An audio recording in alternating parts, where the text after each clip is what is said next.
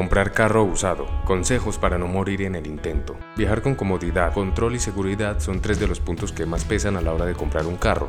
Muchas personas van a la fija y se inclinan por un vehículo nuevo, aunque muchas veces esto no es garantía de que sea lo mejor, porque genera confianza al saber que todo está funcionando al pelo. Por otro lado, y podríamos casi asegurar que la mayoría optamos por comprar un usado. Entre los argumentos súper válidos que tenemos están, nos ahorramos el IVA generalmente, la entrega es inmediata, por lo que evitamos esperar semanas o incluso meses. Hay vehículos con poco kilometraje, como un Lulo y a buen precio. Generalmente mantiene por buen tiempo el valor comercial que pagaste por él. No necesita caras y constantes revisiones obligatorias. Muchos ya vienen con accesorios chéveres, como polarizado, mejor radio, rines de lujo, etc. Pero entonces, ¿qué debes tener presente a la hora de comprar un usado? Estado del vehículo. Tómate con calma la compra y no te afanes. A veces por hacer todo rápido, compras sin asegurarte de qué estás adquiriendo. Acompáñate de un experto que te ayude. Ellos conocen bien el estado de la pintura, el motor, siempre hace un peritaje del carro y en general del estado de todo. El peritaje es la revisión de todo el carro por una empresa experta, donde te dicen cómo están las llantas, si el carro fue chocado, repintado, cómo está el motor. En conclusión, es una belleza de examen.